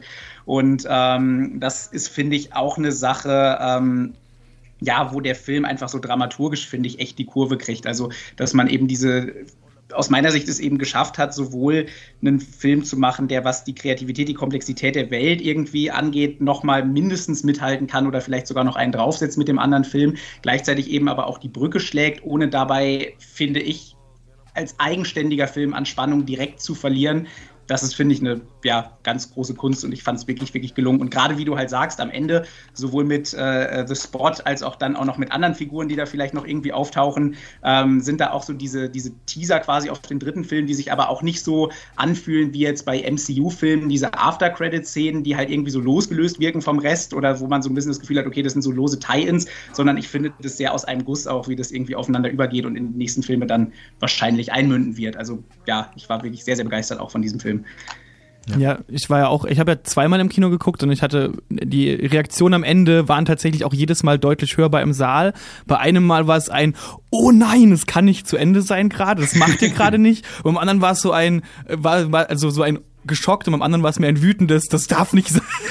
Ich habe hab noch eine dritte großartig. zu bieten. Also ich habe mir wirklich, gerade als ich das zweite Mal gesehen hatte, so und auch vorher ja schon äh, Dennis vorgeschwärmt hatte, mit dem ich ihn dann zusammen gesehen hatte in Prag halt, äh, war ich halt echt am Schluss dann in einer, in einer, in einer Verfassung von wie geil. Weil- Also wie großartig wirklich die Ideen, die die da reinpacken und die künstlerische Umsetzung, also Hut du, ab. Und du willst ja nicht, dass es aufhört. Einfach, Nee, du willst das- einfach das nicht, dass es aufhört. Ja. Und Und das, obwohl, obwohl dieser Film 141 Minuten lang ist, was ja, für einen Animationsfilm schon echt Ja. ordentlich ist. Ne? Und Aber ich- trotzdem reagieren Leute dann so. Das finde ich echt bemerkenswert. Ich finde, das macht übrigens, die Lauflänge ist auch so nochmal so ein Kriterium, die eindeutig klar macht, dass es nicht zwingend ein Film für Kinder ist, auch wenn er sehr stark danach anmutet.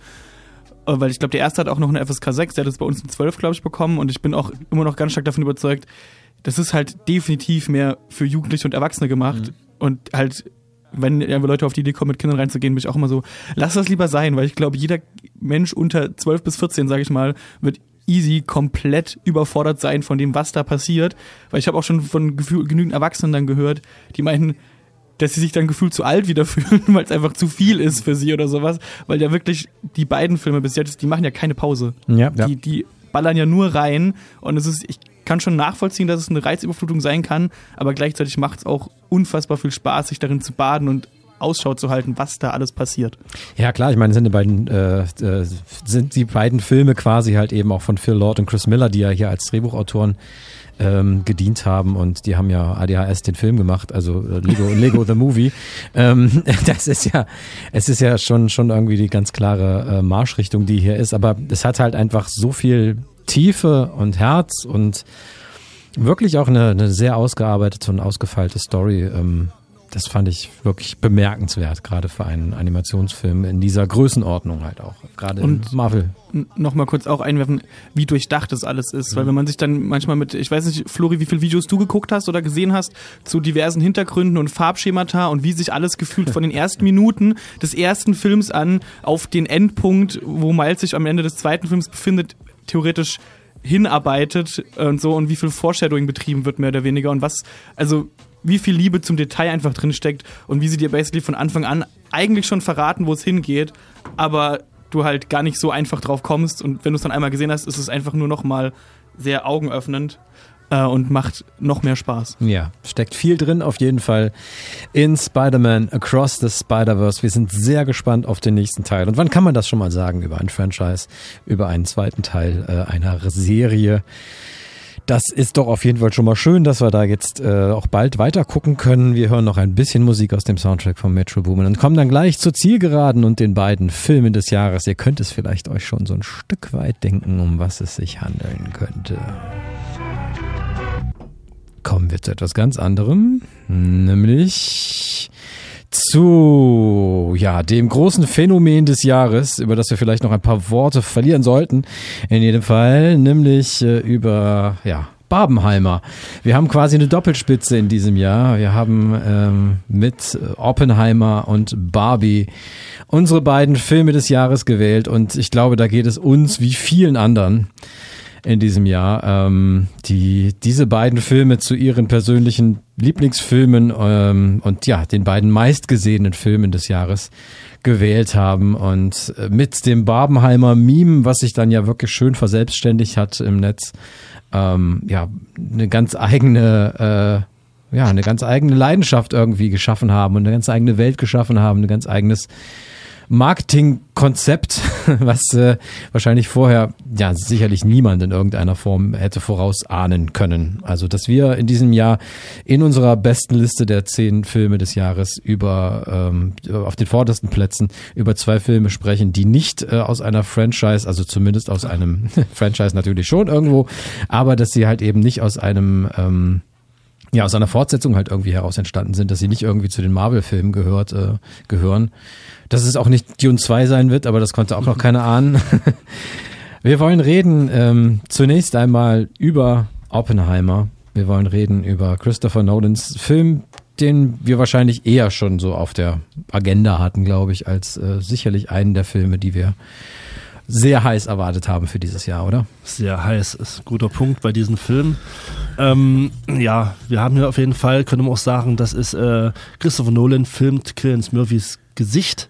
Und äh, hat eben, man hat in vielen, nee, hat in vielen Filmen großartige Landschaften oder so zu sehen. Und hier ist, sind die Landschaften eher die Gesichter. Also ich habe jetzt letztens auch noch mal gesehen. Und es ist, äh, man hat, hat äh, selten so großartige ähm, Aufnahmen von Gesichtern, wo man sich dran verlieren kann. Und gerade bei Killian Murphy mit seinen großen Augen ist es auch so ein und äh, so ein Typ, der eben zu oft zu weit hinten stand in der Riege von, von Schauspielern. Und jetzt hat er die Chance, zum ersten Mal so richtig, richtig zu punkten und geht nach vorne äh, und hat eben die Rolle des äh, Robert Oppenheimer bekommen.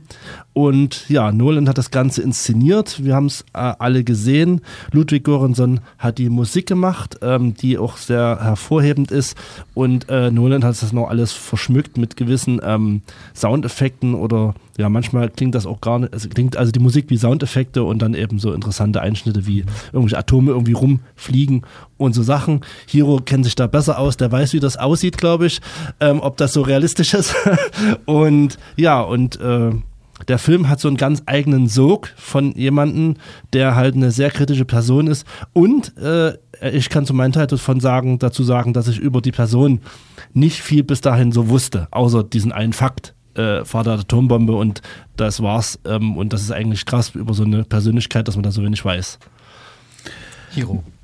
Ich würde mich gerne ein äh, bisschen bekennen und, und ähm, ausführen, warum Oppenheimer für mich äh, dann wirklich einer der besten Filme ist, die ich je gesehen habe und überhaupt der einzige Christopher Nolan-Film, den ich zu meinen Lieblingsfilmen zählen würde. Grund Nummer eins, man sagt ja oft über manche Filme, die eigentliche Hauptdarstellerin, der eigentliche Hauptdarsteller sei beispielsweise die Musik oder die Kamera. In diesem Fall kann man auch sowas sagen, aber hier ist die Hauptdarstellerin, die Schnittmeisterin Jennifer Lame, denn die gesamte Montage des Films ist gewissermaßen eine Metapher auf das zentrale Motiv des Films, die Kettenreaktion. Es geht ja um eine Atombombe und äh, Jennifer Lame hat hier die Chronologie aufbrechend einen Schnitt äh, realisiert, wo man immer die Ursache einer Handlung, deren Wirkung und weitere Konsequenzen daraus direkt nebeneinander gestellt hat. Das äh, wird auf die wissenschaftliche Ebene, das Buchstäbliche bezogen, aber auch auf die politischen Entwicklungen und letztlich sogar von Nolan so weit gesponnen, dass es ins Private geht. Also beispielsweise hat man eine Szene, da reiten Killian Murphy und Emily Blunt einen Berg hoch, es gibt einen Sonnenuntergang und es kommt zu einem Kuss. Aber bevor hier irgendeine Romantik aufkommt, wird die Szene abgeschnitten und man sieht als nächstes Murphy mit Florence Pugh auf dem Fußboden sitzen und der muss ihr gestehen, dass es mit den beiden nichts wird, weil er ja eben mit Emily Blunt zusammenkommt. Und das erinnert fast so ein bisschen an die Anfangsjahre der Filmgeschichte, wo man noch glaubte, dass der Filmschnitt ein Mittel der politischen Erziehung sei, weil es das gesamte Denken des Publikums irgendwie formen würde. Bei Panzerkreuzer Potjomkin ist das so ein berühmtes Beispiel und äh, das hat man jahrelang ganz, ganz wenig nur noch gesehen, aber Oppenheimer wagt hier mal wieder so ein ein Experiment. Der Film endet dann auch in der letzten Szene mit einer Metapher für diese Kettenreaktion. Äh, da gibt es diese Begegnung mit Einstein, die immer wieder aufkommt. Die Szene davor, die vorletzte Szene, ist der zweite Grund, warum ich Oppenheimer so liebe. Und äh, da ist der große Auftritt von Robert Downey Jr. und Jason Clark, der hier den Leiter einer Anhörung gegen Oppenheimer spielt.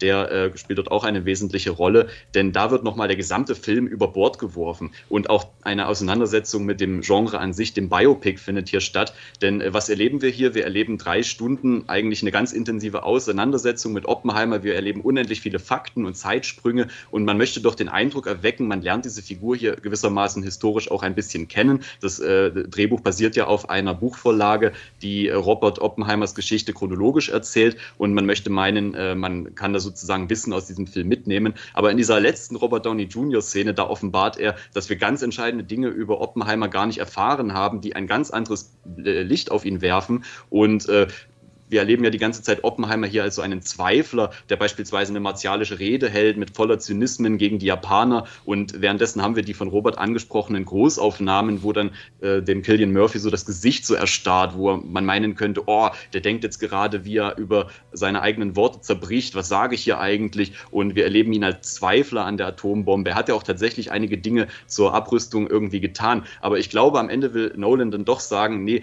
worüber diskutieren wir hier eigentlich drei Stunden lang? Wer hat denn die Atombombe entwickelt? Wenn einer verantwortlich war, dann doch Oppenheimer. Also was soll diese ganze Diskussion? Und äh, ich denke, das ist das, was am Ende dieser Film aussagen möchte, auch ein Stück weit. Also die Unzuverlässigkeit einer filmischen Erzählung durch einen Biopic, das aber am Ende natürlich trotzdem immer auch das Denken über eine historische Figur formt und das natürlich in einer gewisser, äh, gewissermaßen irreführend auch, auch sein kann. Also ich glaube, dass ähm, Nolan hier mit dem Film zeigt, warum er das Genre Biopic bisher nicht angefasst hat. Ich glaube nämlich, weil er es eigentlich nicht so gerne mag. Das wäre alles, was ich über Oppenheimer zu, sagen hätte. Und jetzt würde ich das Wort auch wieder abgeben. Das, das war aber kurz hier fast.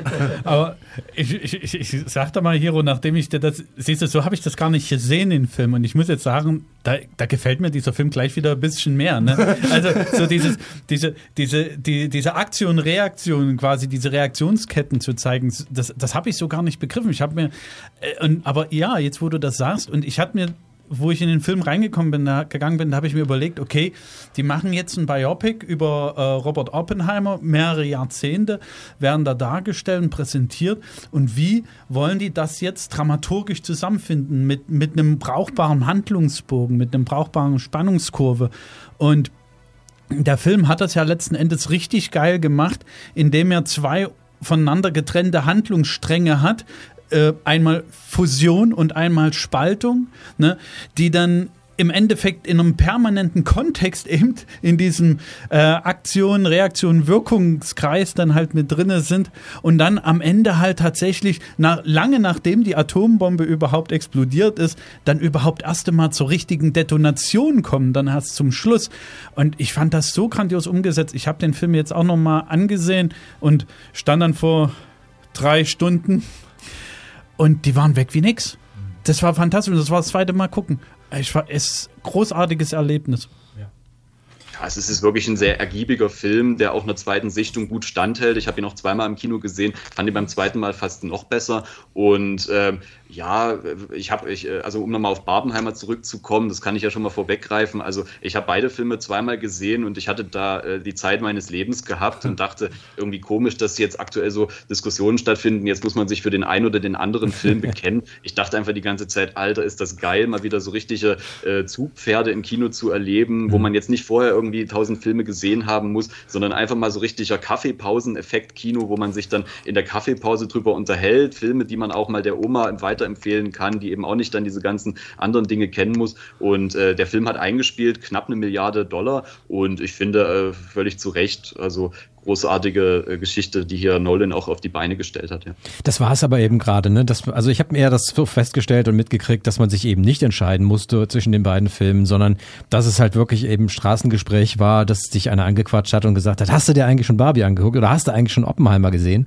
Ähm, also dass es einfach wieder so im Gespräch war unter den Menschen und äh, tatsächlich auch viele Menschen wieder ins Kino gezogen hat, die das Kino schon fast vergessen hatten. Äh, gerade nach den Pandemiejahren natürlich wirklich das, was das Kino brauchte. Ähm, Oppenheimer ist auch auf Platz eins von Sarah gelandet. Das sei an dieser Stelle auf jeden Fall auch noch erwähnt. Unser Platz zwei unserer zehn besten Filme des Jahres.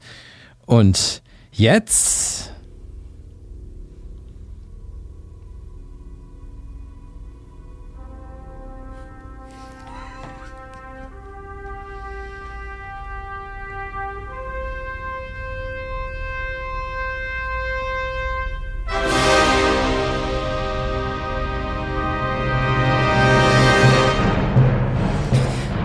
Was könnte es Besseres geben als diesen Tusch für den Platz 1?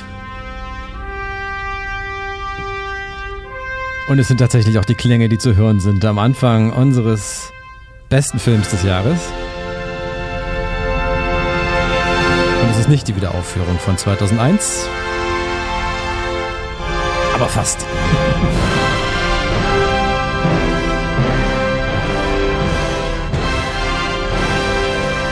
Auf Platz 1 der Filmriss Charts im Jahr 2023 ist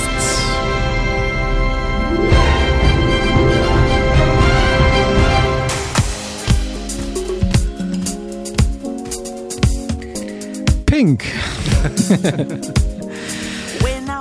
Wer hätte das gedacht, Leute, echt? Also, ich meine, ich habe alles Vertrauen in Greta Gerwig gesetzt. Ähm, Jasmin wird jetzt sagen, ja klar, natürlich habe ich mir das gedacht, aber ich habe wirklich alles Vertrauen in Greta Gerwig gesetzt. Aber wir wussten es einfach nicht. Wir wussten einfach nicht, was uns erwarten würde mit Barbie und die ersten Trailer und die ersten Teaser haben uns da auch nicht wirklich weitergeholfen. Und als wir, als wir Ryan Gosling äh, in, in, in seinem äh, Shirt gesehen haben mit Stirnband und als wir irgendwie Barbie äh, ähm, äh, gesehen haben, also als wir die ersten Bilder überhaupt davon gesehen haben, ich, wir wussten, what the fuck, ja, was wird daraus werden? Was wird das? Und es ist ganz wundervoll geworden. Oder?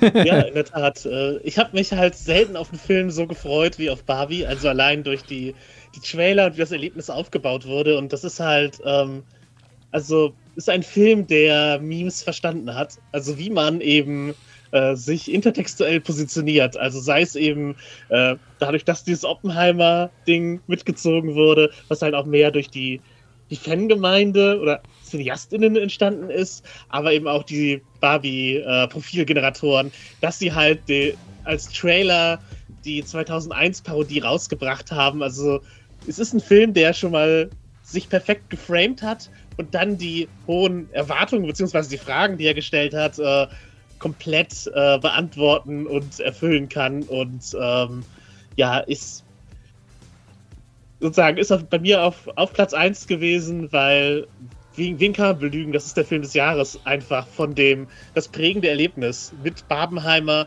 Und wenn nur Oppenheimer rausgekommen wäre ohne Barbie, dann wäre er nicht die, derartig Erlebniskino geworden. Und äh, das hatte man wirklich selten, Erlebniskino außerhalb äh, ja, von äh, bestehendem äh, Franchise-Zeug. Und als ich in schon bei der Barbie-Premiere war, waren Leute pink angezogen, die dort äh, sich den Film angesehen haben. Es waren sozusagen surreale Bilder sich da durch das Kino äh, zu bewegen. Und es hatte halt so halt leichte Vibes von irgendwie Rocky Horror Picture Show oder sowas, dass Leute eben tatsächlich komplett auch diese Ästhetik des Films annehmen, um den Film zu rezipieren. Und äh, das ist eine Auswirkung allein von der Dynamik, die, äh, also sozusagen allein das Kinoerlebnis hat gereicht, vom Inhalt abgesehen, für mich diesen Film auf Platz 1 zu tun, aber der Inhalt ist halt auch wirklich äh, beeindruckend, gut gemacht, äh, vielseitig, interessant. Auch ein Film, der jetzt, äh, ich sag mal, dem genannten ADHS-Kino äh, nicht abgeneigt ist und zwischen äh, Genres und Handlungssträngen hin und her springt, sich äh, nicht notwendigerweise entscheidet, was er sein will, beziehungsweise einem diese Entscheidung überlässt, was man, was der Film sein soll. Und das ist eben auch gleichzeitig ein Thema des Films, nämlich äh, die Findung von Identität und wie da auch mehrere Dinge nebeneinander existieren können. Aber ich gebe mal weiter, bevor ich gleich nochmal hoffentlich reinkomme. Ja, es gibt viel zu sagen und es ist schon viel gesagt worden, auf jeden Fall über diesen Film. Aber ich finde es halt wirklich auch so bemerkenswert. Ähm, ich meine, es ist ja ähnlich wie bei Dungeons and Dragons, ja, nach allem, was wir irgendwie verbinden mit Barbie, sind halt eher, eher so schlecht gemachte CGI-Animationsfilme aus der Vergangenheit, die eher so Direct-to-Video irgendwie liefen. ganz, ganz furchtbar. Lisa widerspricht ich vehement. Eine Lanze für die Barbie-Filme. Oh nein. Halt nicht guten Plot. Ja. Vor allen Dingen die Barbie in Space Filme Okay. waren sehr gut. Alles klar, die kann man jetzt auf jeden Fall noch Genau, entdecken. Aber was ich halt wirklich so bemerkenswert finde, ist, du sitzt da im Kino und hast teilweise halt auch irgendwie da Kinder drin sitzen, die vielleicht was anderes erwartet haben, aber dann mit etwas Gutes daraus, etwas Gutem daraus gehen, oder? Lisa. Ja, ja. also ja, ich gestehe auch, dass der äh, Live-Action-Barbie-Film mit Margot Robbie ähm, definitiv irgendwie nochmal einen anderen Vibe hat als die Direct-to-Video-Barbie-Filme. ähm, er hat einfach rundum Spaß gemacht. Ich habe überhaupt nicht gewusst, was mich erwartet, als ich ins Kino bin. Es war wie bei Jasmin, ich bin da rein, alle waren irgendwie pink angezogen. Ich habe mich so ein bisschen völlig außen vor gefühlt, weil ich das nicht gemacht habe, weil ich auch gar nicht so viele pinke Sachen habe. Ähm, es war so ein Erlebnis und gerade deshalb finde ich das auch total verdient, dass dieser Film auf der Eins ist, weil er eben Massen bewegt hat und auch mal wieder ins Kino bewegt hat und dieses ganze Kinoerlebnis einfach mal wieder so richtig greifbar geworden ist. Ich hatte, ich glaube, ich hatte sowas wirklich das letzte Mal, als es diese, ähm, als ich zur Premiere vom Winter Soldier war, da waren Leute in lauter Marvel-Sachen. Also es hatte halt wirklich so einen richtigen Event-Charakter, zu Barbie ins Kino zu gehen und deswegen ähm, gar nicht unbedingt wegen des Films für mich persönlich, sondern einfach wegen des Gefühls drumherum ist das auf jeden Fall die Eins im Kinojahr. Und das ist ja ein gutes Gefühl. Also der vermittelt ja ein gutes Gefühl und man weiß echt nicht, was kommt. Und ja, wie du schon gesagt hast, in meiner Vorstellung waren auch viele Eltern nachmittags mit Kindern drin und dann haben die Kinder Fragen gestellt und die Eltern mussten halt äh, Sachen beantworten. Ja, wer weiß, vielleicht hat das auch alles zu was Guten geführt, Ja, dass da eben, da werden jeden Fall. Fragen gestellt, äh, die die Eltern scheinbar ähm, ja noch nie gehört haben.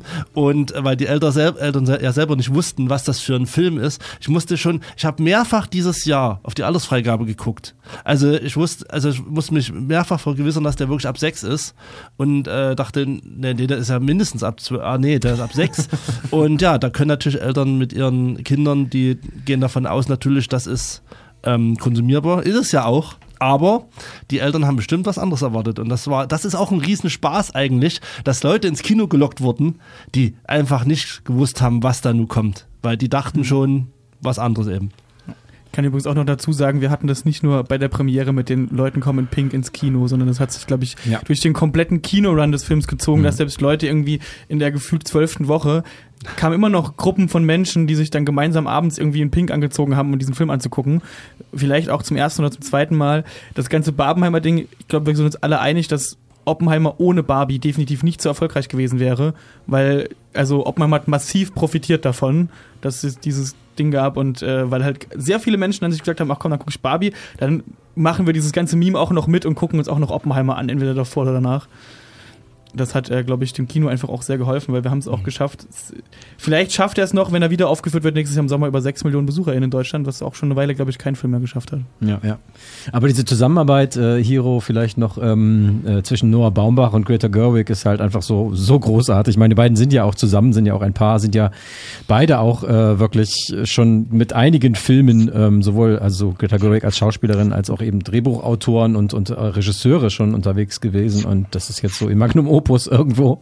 Seit dieser Ja, Woche übrigens auch ist Ein verheiratet. eingespieltes Team natürlich irgendwo, sorry. Und äh, ich äh, muss auch sagen, also es hat was, es hat manchmal sowas von der Garagenbastelei, was ich ganz toll finde. Also ich manchmal, wir haben ja bei uns an der Chemiefakultät so eine Weihnachtsvorlesung, wo man dann so eine Story zusammenbastelt mit chemischen Schauexperimenten. Und hier fand ich, war das fast so ein bisschen ähnlich auf so eine sympathische Weise, dass man sagt, hier muss jetzt noch so eine typische Poetry Slam Beitrag äh, über die Rolle äh, der Frau irgendwie mit rein und die muss dann aber irgendwie eingebettet werden in diese Story und das ist manchmal, das, das funktioniert so, ein, äh, so, halb, ähm, aber das soll auch gar nicht so, so krass ausgefeilt sein. Und das hat so was Sympathisches, ja, wie so eine Garagenbastelei eben. Aber ich muss auf der anderen Seite sagen, trotzdem ist die Regie sehr gut, weil äh, diese, diese Tanznummern müssen ja auch funktionieren. Und wenn ich mal äh, mich zurückerinnere, was gibt's denn für geile Musikfilme, Tanzfilme, in denen man so krass Stimmung aufkommen lässt, da äh, fallen mir gar nicht so viele ein. Also wenn man nimmt Flashdance, Saturday Night Live, irgendwie alles nicht ganz so geil wie bei diesem Film, diese Nummern da mit Dua Lipa und Charlie XCX mit dann dieser Verfolgungsjagd im Büro und dann wieder I'm Just Ken. Also der Film, dieser Soundtrack ist auch so ergiebig und so geil in den Film eingearbeitet, dass das fast beispiellos ist. Ja. Ja, Brains, äh, Brains and Legs quasi, also für, fürs Gehirn was und auch für die Tanzbeine. Jasmin, du hast das letzte Wort. Äh, ja, in einem Jahr, in dem wir viel über queere Filme gesprochen haben, äh, möchte ich Barbie auf jeden Fall nicht komplett außer Acht lassen, denn es ist ein Film über Femininität, der einem äh, Femme, was ein Konzept ist, das aus, ich sage mit der Zeit wie Barbie kommt, nämlich auch durchaus aus den 50er Jahren, das heute wieder einen Wert hat, nämlich ja, das Annehmen, das bewusste Annehmen von Femininität und ähm, ähnlich wie Billie Eil- Eilish, die mit What Was I Made For zum Soundtrack ein, eine Hymne beigetragen hat, ähm, die dieses Jahr ein Coming Out hatte, wo sie gesagt hat, ich wusste gar nicht, dass ich es noch nicht gelesen habe, dass ich queer bin. So, so lese ich halt auch den Barbie-Film. Das ist ein Film über Geschlechterrollen und er hat äh, darin viele Ebenen und ich habe mich eben als Femme äh, von diesem Film abgeholt gefühlt, wie von wenigen und äh, um einen äh, Freund aus dem Podcast der nerdigen Niveauvoll Trash Talk zu zitieren, das ist ein Film, der Leuten bewusst gemacht hat, dass Frauen vielleicht doch auch Menschen sind und jetzt können sie es nicht mehr ignorieren. Und äh, ich glaube, das ist etwas, was vielen Studio-Executives äh, dadurch bewusst gemacht wurde, womit Greta Gerwig in die A-List der RegisseurInnen aufge aufgestiegen ist und wo wieder auch mal gezeigt wurde, dass es durchaus ein begeisterungsfähiges, ein meme-bereites Kinopublikum gibt, jenseits der cis-männlichen äh, Actionfilm-Perspektive, die wir halt heute auch schon gefeiert haben, wo ich auch dabei war zu feiern, aber ein Mehr an Perspektiven im Kino ist mir immer sehr lieb und bei dieser Art von Erfolg, ich hoffe, Sie lernen daraus nicht, wir machen mehr Spielzeugfilme, sondern wir machen Filme, die unterschiedliche Perspektiven bedienen. Ja, und die das Gehirn genauso wie die Lachmuskeln ansprechen, in jedem Fall. Fantastisch. Ein wundervolles Finale, das wir an dieser Stelle nicht mit unserer Filmrissmusik abspielen und abschließen, sondern mit der Musik aus dem Soundtrack des Films des Jahres. Es war ein Fest. Barbie gewinnt die Krone, den Pokal für dieses Jahr. Vielen Dank an euch alle fürs Dabeisein. Tschüss, bis zum nächsten Jahr. Tschüssi. Bye, bye. Tschüss, reinhauen. Tschüss. Bis bald, Rian. Watch me